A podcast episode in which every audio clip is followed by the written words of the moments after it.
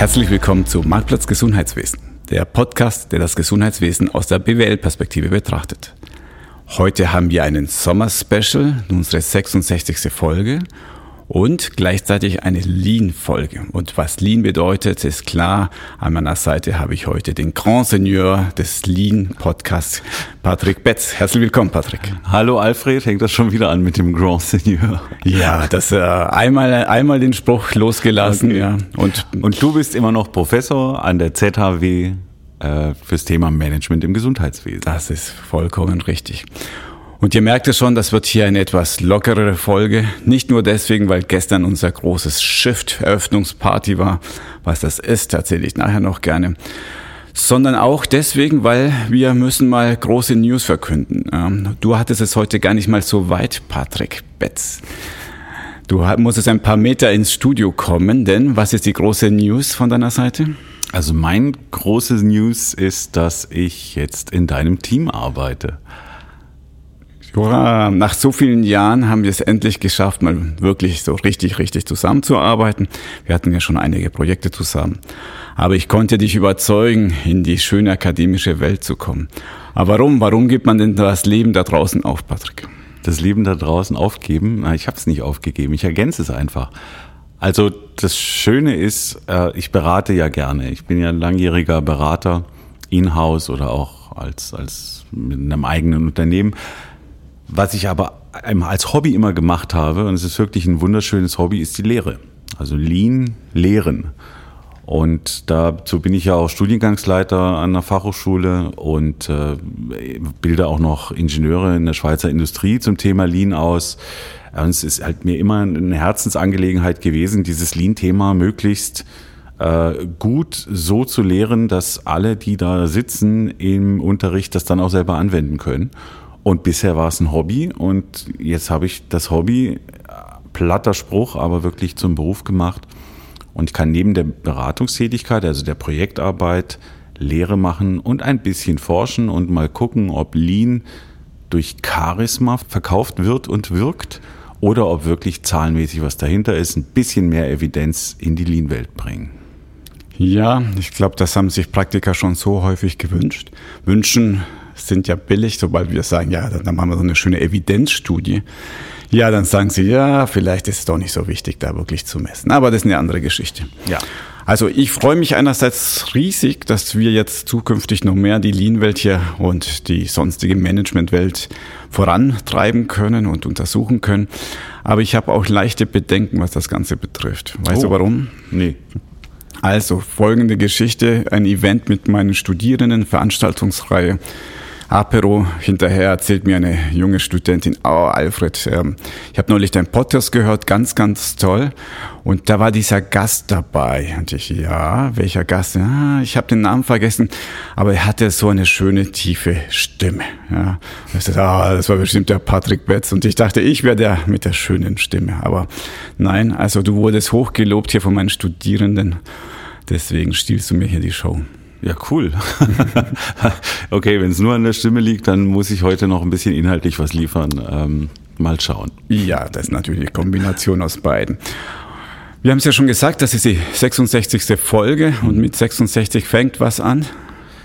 Das Leben hat äh, dein äh, Landsmann Udo Jürgens immer gesungen. Ja, man merkt, dass wir alte Boomer sind, wie meine Kinder sagen würden. Genau so ist es. Und was wir machen wollten ist oder wollen, ist eine doppelte Show. Einerseits wollen wir natürlich das Thema Lean vertiefen, aber andererseits, es ist warm da draußen. Wir wollen mal über das Thema, was passiert bei uns im Team? Was haben wir so die letzten sechs Monate seit dem letzten mhm. Special gemacht?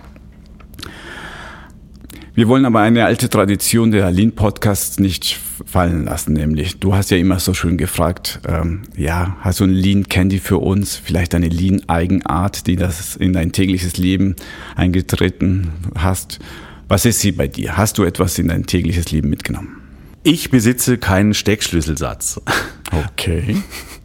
Rätsche Raste. Ja, erzähl mal mehr. Also, das ist so. Mein Sohn fährt Motocross und da gibt's immer was zu tun, aber es sind immer die drei gleichen Schrauben, weil das ein japanisches Motorrad ist und die Japaner einfach mit Lean äh, sehr gut unterwegs sind.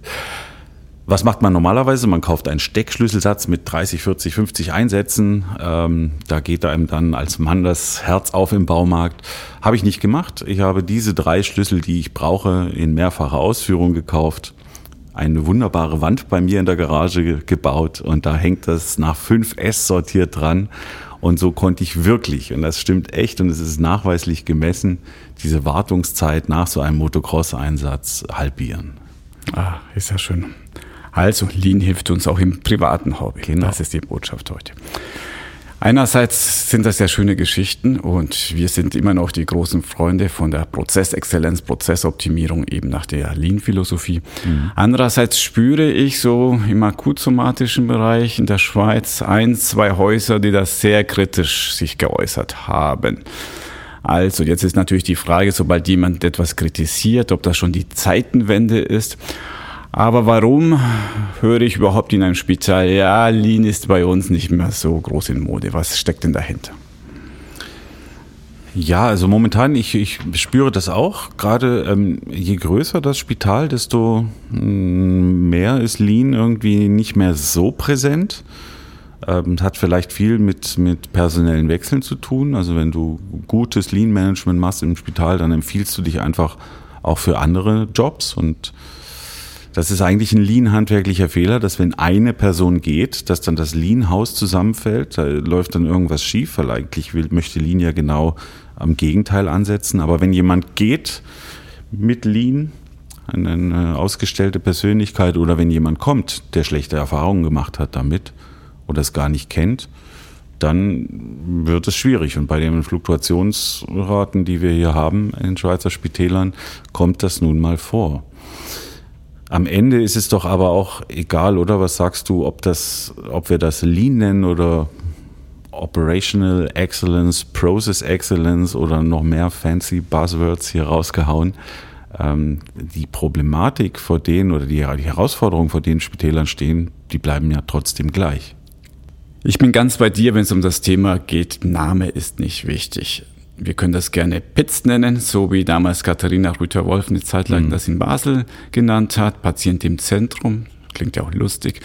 Nennt man, man kann es nennen, wie man will. Hauptsache, und ich glaube immer noch daran, dass die Konzepte, die Philosophie, die dahinter steckt, die Werte, die bleiben. Und die werden auch in 20 Jahren da sein, egal wie der Name sich verändert.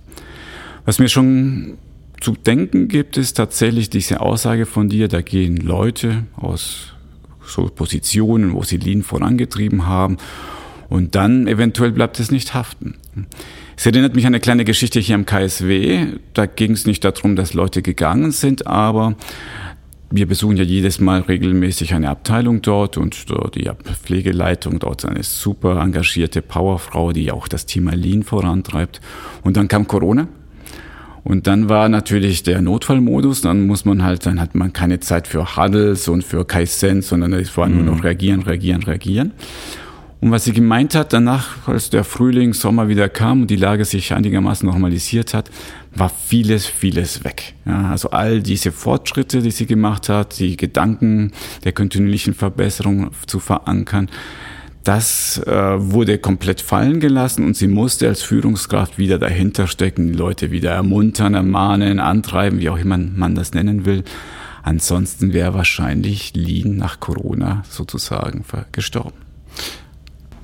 Das war bei Corona, wo wir durch die Bank gesehen haben, dass die Digitalisierung klassischer analoger Tools vom Lean, beispielsweise das Treffen vor einem Kaizenboard oder das physische Ausfüllen eines Kaizen-Vorschlags und das physische Anpinnen eines Kaizenboards ersetzt durch, wie sie alle heißen, Teams, Miro und so weiter, ähm, zu einer rapiden Abnahme der Vorschläge geführt hat. An manchen Orten ist das ganz eingeschlafen, habe ich äh, gehört.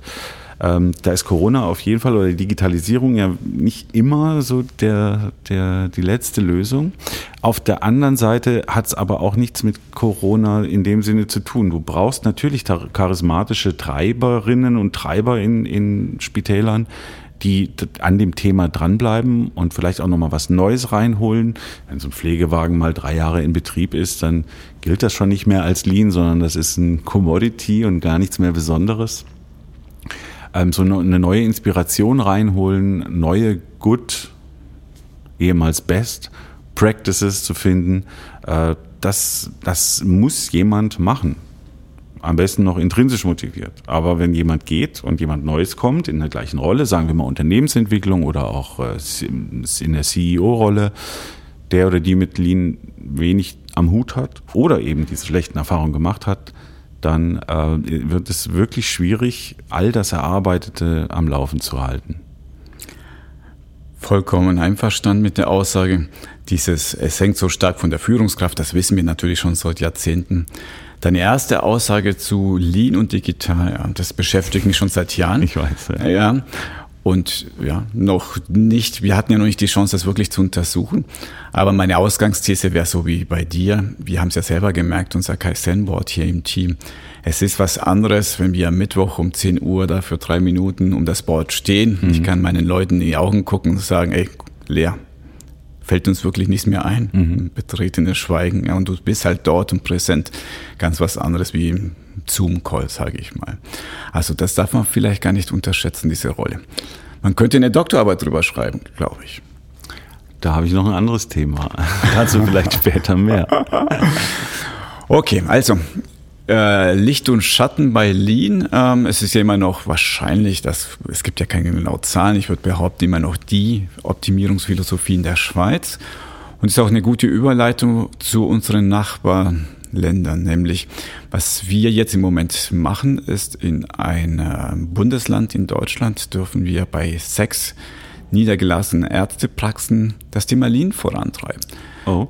Die haben keine Angst vor dem Namen. Wir mhm. durften das so nennen. Ähm, das hängt immer davon ab, ob da verbrannte Erde gab oder nicht. In dem Fall überhaupt nicht.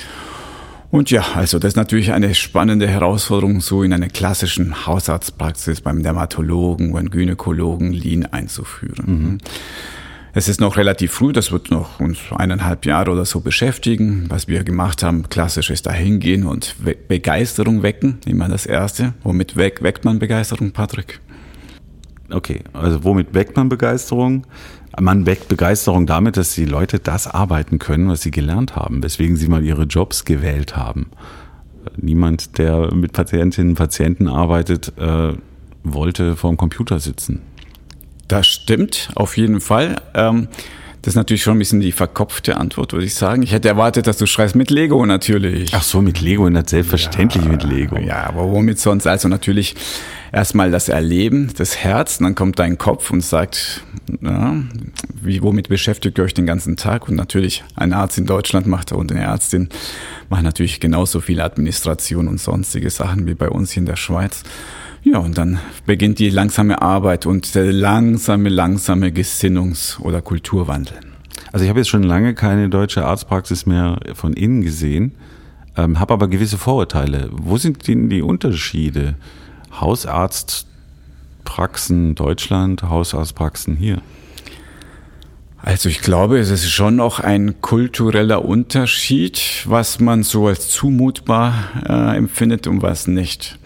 Das heißt, glaube ich, bei uns in der Schweiz, wenn man da eine halbe Stunde wartet auf seinen Termin, dann entschuldigt sich der Arzt in allen, allen möglichen Farben und Arten. Dort haben wir schon noch längere Wartezeiten gesehen und gesagt, naja gut, that's life. Also nicht bei allen, ich pauschalisiere natürlich, aber der Druck ist schon ungemein höher in Deutschland als bei uns in der Schweiz. Was natürlich auch dazu führen kann, das ist auch eine Auslandshypothese, wenn du schon so unter so viel Druck herrschst, hast du vielleicht auch schon deine Arbeitsabläufe umso besser optimiert. Vielleicht schon überoptimiert, dass dann tatsächlich dann äh, der Patienten drunter leidet. Aber das ist noch zu früh für mhm. so eine Aussage. Mhm. Aber was ich schon sagen kann, äh, die Probleme sind grundsätzlich die gleichen. Und mit Lego kann man grundsätzlich immer noch für Schmunzeln sorgen. Oder nicht nur Schmunzeln und Spaß, natürlich für die Einsicht, oh ja, wir könnten ja auch anders arbeiten. Also noch hier an der Stelle ein Loblied. Wir werden nicht von Lego gesponsert, aber mit Lego auch die größten Skeptiker, die morgens dann da sitzen, wenn du so einen Inspirationstag machst, die größten Skeptiker, es dauert drei Minuten, bis das Kind im Manne oder der Frau äh, geweckt ist und dann wird Lego gebaut und optimiert und am Ende, hurra, mit ein bisschen drüber nachdenken, was man tut, kommt man ziemlich schnell voran. Ja, also Lego, wenn ihr zuhört, wir würden gerne gesponsert werden. Aber es würde auch mit anderen Blöcken, äh, Spielblöcken gehen. Ja, also ähm, das ist war jetzt ein, ein Experiment, ein Pilot. Nicht alle sind da so ähm, offen unterwegs, aber ich merke, so ein, zwei Spitäler in Deutschland haben damit auch schon mit Piloten angefangen. Vielleicht geht's jetzt langsam los, das müssen wir noch beobachten. Ja, und wo es auch wahrscheinlich weitergeht oder losgeht, so meine Hoffnung, ist in Österreich. Da gibt es ein großes Spital, hat beschlossen, wir trainieren jetzt unseren Kader im Bereich Lean. Und dann haben sie uns kontaktiert und natürlich spielen wir auch gern mit Österreichern äh, und österreichischen Ärztinnen und Ärzten und Pflegenden Lego. Ja, das ist ein Thema, was kommt. Ich bin jetzt auch an, äh, im September auf einem, auf einem Event äh, zu Lean Logistics in Wien.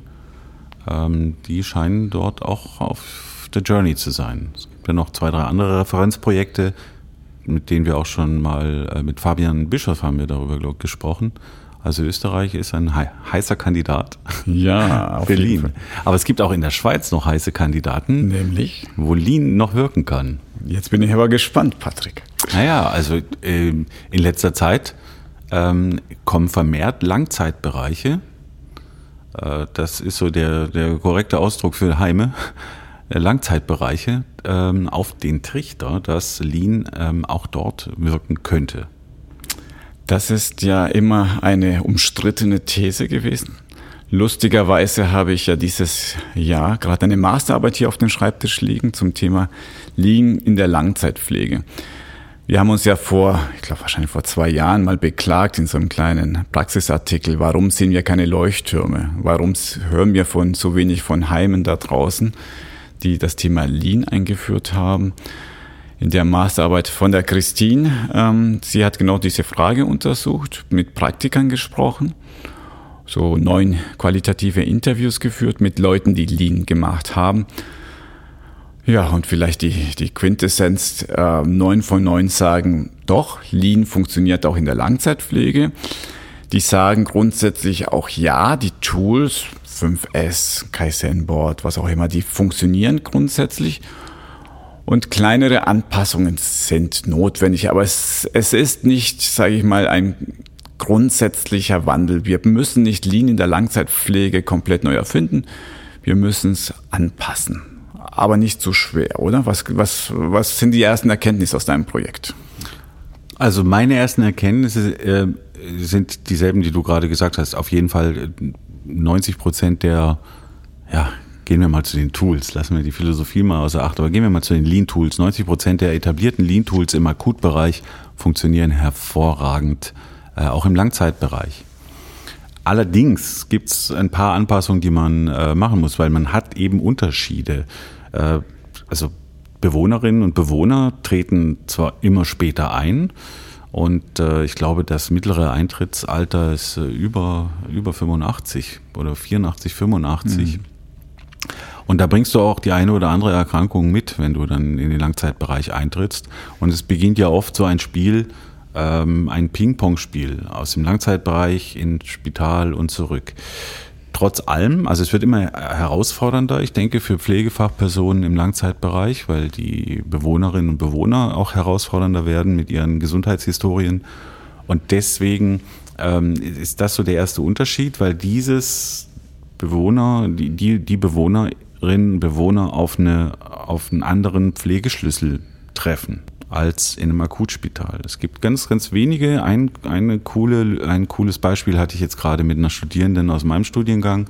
Ähm, die haben so eine Kombination. Du bist eigentlich ein, ein, ein Bewohner und wirst aber in deinem Zimmer zum Patienten oder zur Patientin, wenn du eigentlich müsstest hospitalisiert werden. Das heißt, es ist sowohl ein Spital als auch ein Langzeitbereich und du bleibst in deinem Zimmer, wenn du hospitalisiert werden musst. Das ist eine coole Lösung. Ähm, das sind so die, die, die Unterschiede, dass der Pflegeschlüssel eben ein anderer ist und der, der Betreuungsschlüssel ein anderer ist. Auch die Ziele andere sind. Bewohnerziele sind nicht vergleichbar mit äh, Patientenziele. Das zweite ist gerade das Huddleboard. Also jetzt wirklich für die Lean Cracks hier unter den Zuhörerinnen, Zuhörern. Ein Huddleboard hat ja eine gewisse Datentransparenz. Äh, zum Beispiel, oder wenn du, wenn du deine, deine Zonen morgens einteilst und du hast Zimmer 108 Fenster, dann liegt da im Akutbereich im Zimmer 108 Fenster liegt äh, einer zwei, drei Tage ein Patient. Aber der Urs Meier, 1.4.41, der wohnt halt dauerhaft im Zimmer 108. Und da kann man nicht mit Zimmern oder Kürzeln, anonymisierten Kürzeln arbeiten, wenn man das Huddleboard, äh, wie es nach der Reihenlehre ja sein soll, relativ offen platziert. Also das ist in der Regel ein bisschen geschützt in einem Stützpunkt, den es ja trotz Lean dann auch oftmals noch gibt.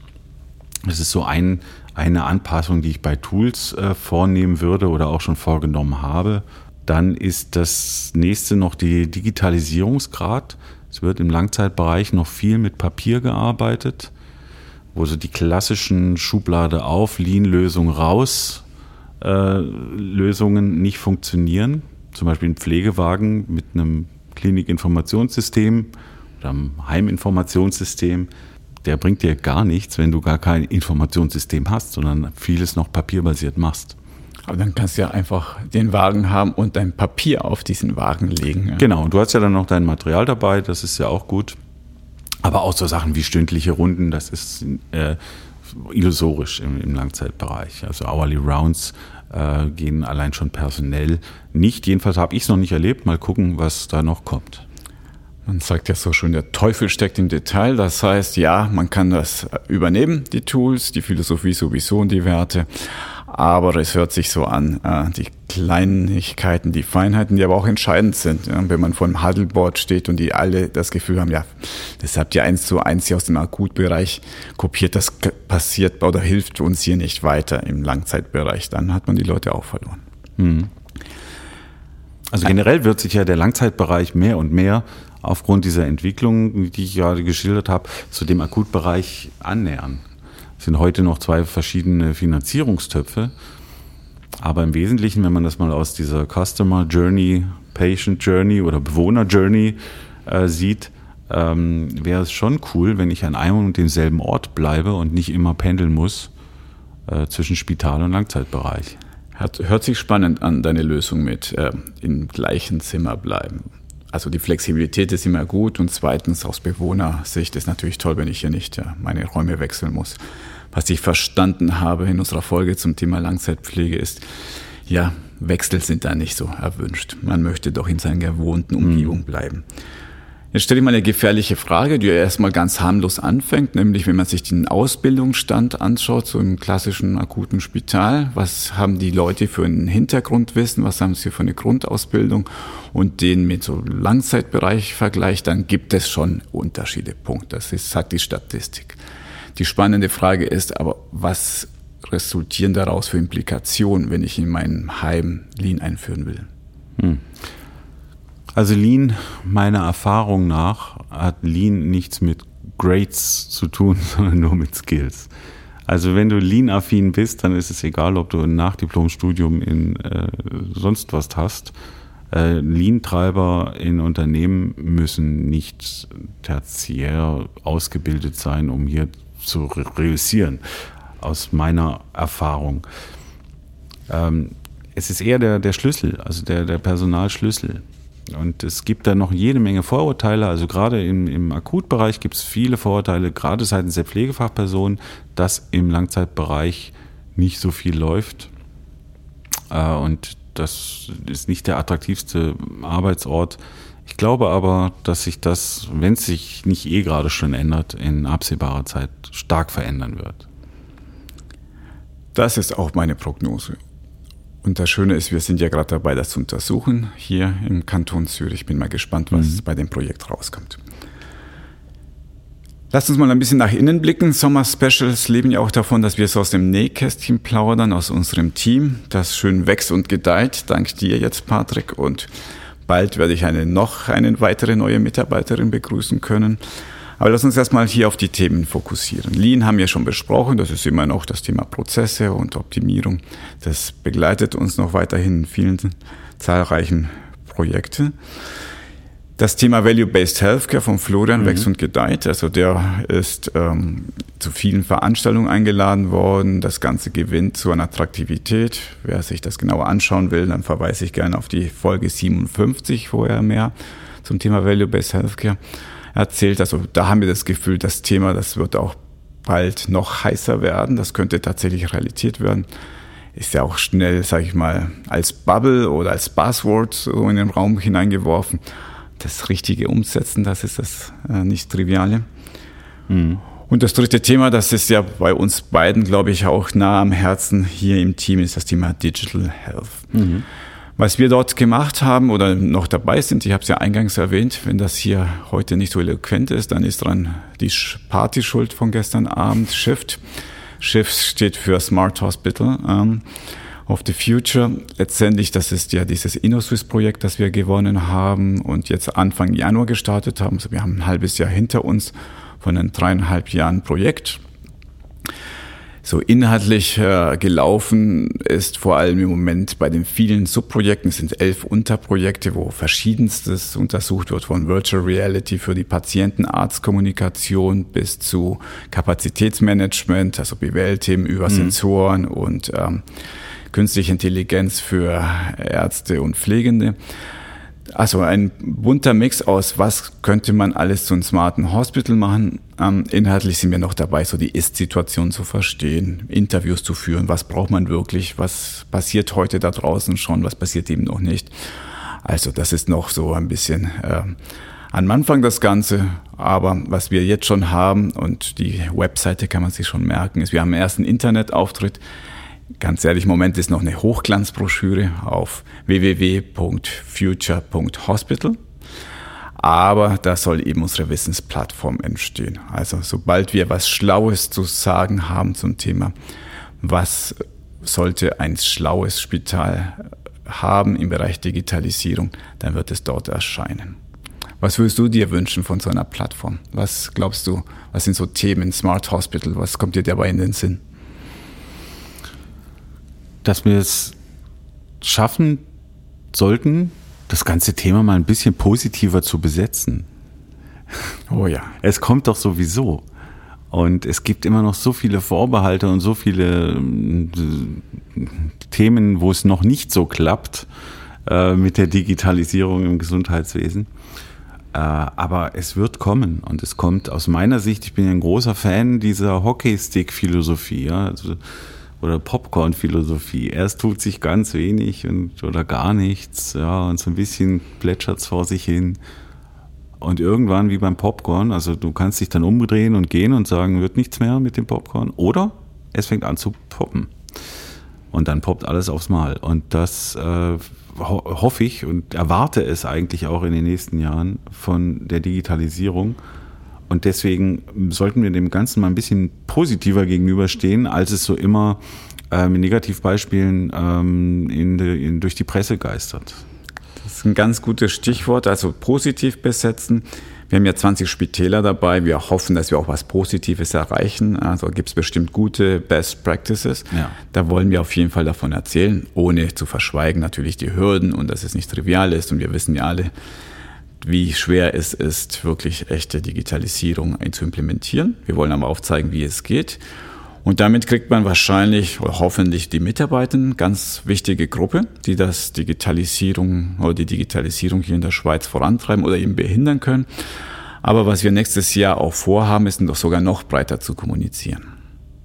Genau. Äh, mit dem Digital Health Report, der äh, neu aufgelegt wird und wo es das Update gibt und wo wir uns genau darauf fokussieren, da mal wirklich die guten Seiten der Digitalisierung in den Vordergrund zu stellen und bei aller berechtigten Kritik, die mal so ein bisschen außer Acht lassen, um mal aufzuzeigen, wohin die Reise ohnehin gehen wird. Ja, das ist eine ganz steile These, aber ich glaube, ich vertrete sie immer wieder. Also ich wurde mal bei so einer Konferenz gefragt, ja, aber die Digitalisierung ist doch nicht alternativlos. Also natürlich können wir uns entscheiden, nein, wir wollen weiterhin äh, auf Papier weiterhin unsere Daten haben, wir wollen weiterhin Faxe verschicken, also keiner zwingt uns dazu. Aber ich möchte eben, dass den Leuten klar wird, warum das eine ganz blöde Idee wäre. Also natürlich muss man auf Datenschutz achten, natürlich muss man das richtig machen.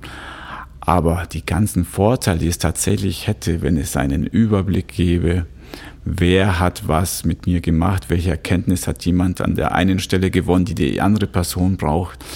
Beim Thema E-Medikation ist es so offensichtlich, dass natürlich keine Fachkraft auf diesem Planeten 2000 Medikamente im Kopf hat und die Wechselwirkungen. Mhm warum, warum lassen wir uns da nicht unterstützen durch Technologie? Es geht da nicht nur um den schnöden Marmon, natürlich auch, aber es geht auch um die Qualität des Gesundheitssystems. Und warum sollen wir darauf verzichten, ein besseres, qualitativ hochwertigeres System zu haben? Die Kosten werden wir dadurch nicht in den Keller senken können. Ich fürchte, diese Botschaft kann ich nicht vermitteln, dass es billiger wird und besser. Aber allein die Kosten zu bremsen und gleichzeitig höhere Qualität, da bin ich dabei.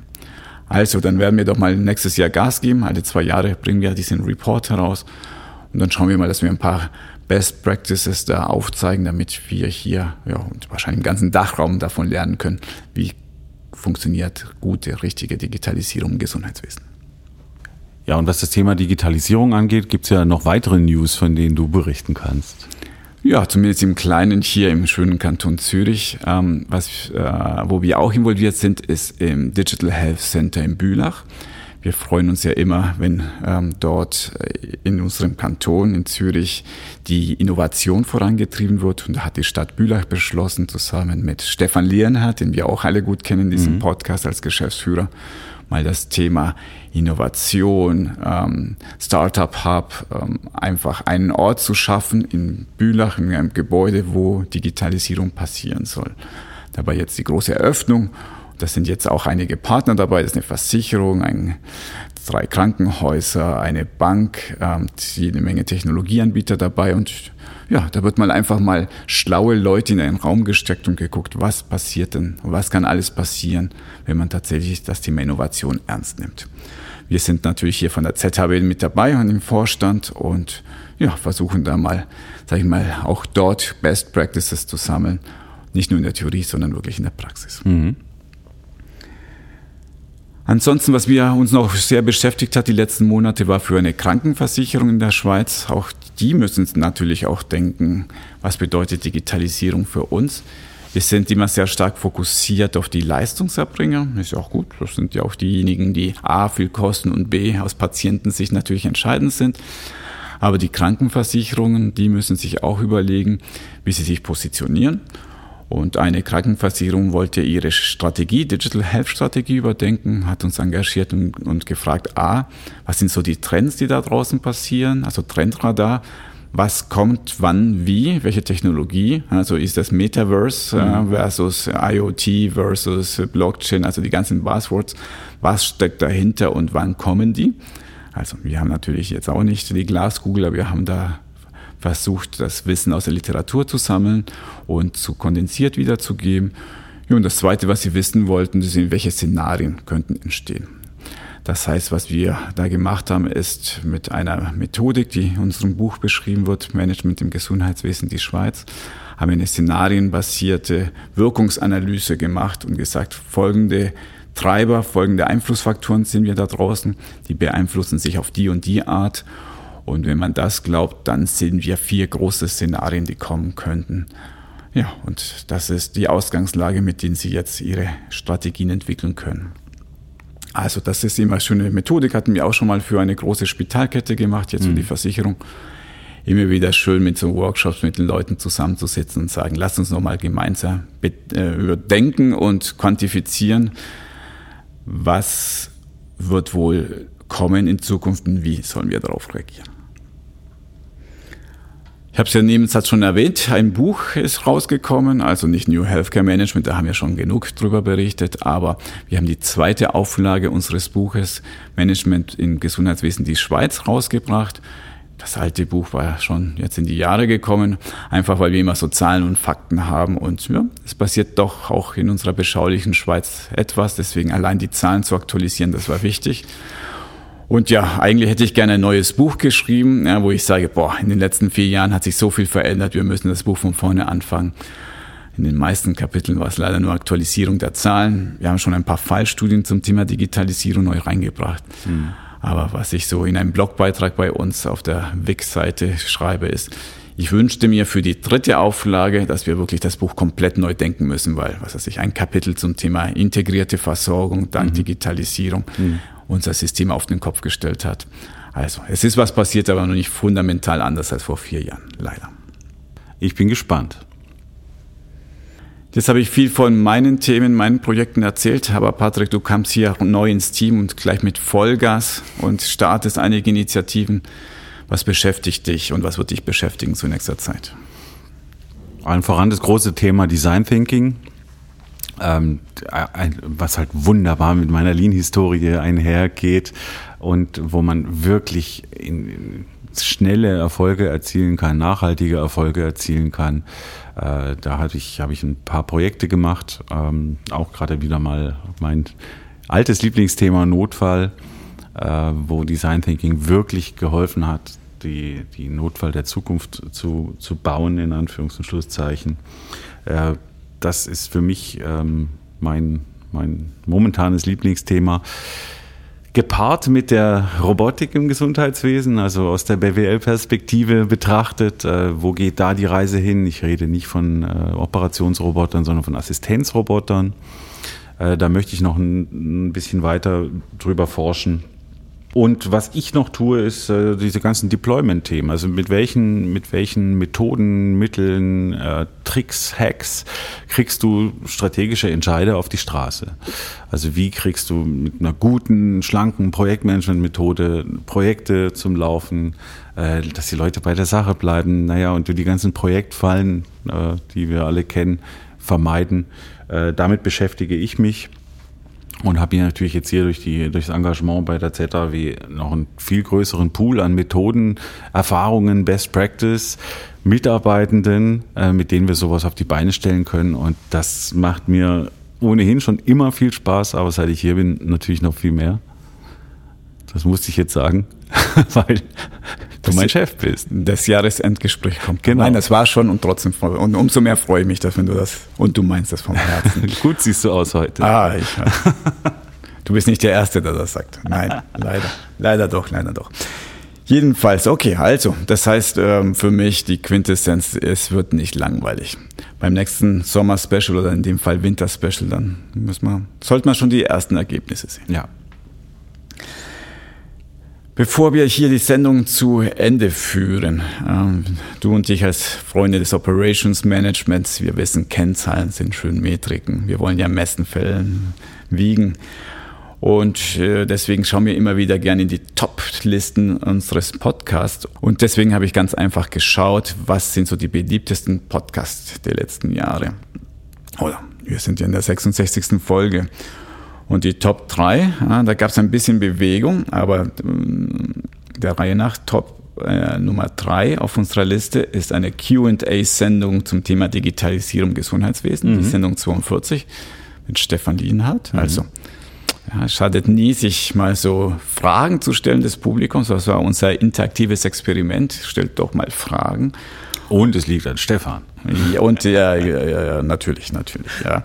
Also, der, man wollte nicht noch Fragen stellen, man wollte auch schlaue Antworten. Und ja, das kam man ganz gut an, zumindest die Downloadzahlen sagen das. Folge Nummer zwei, äh, also auf Platz zwei, ist eine Folge, die war äh, lange Zeit auf Platz eins, nämlich unser Sommer-Special, also vor genau einem Jahr mit Johanna Stahl.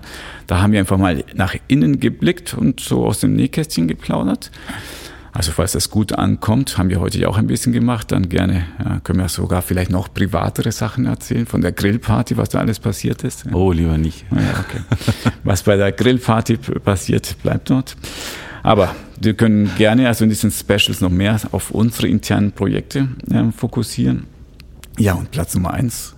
Hier brauche ich meinen Trommelwirbel, aber wir haben leider kein Geld, um unseren Cutter dafür extra zu bezahlen.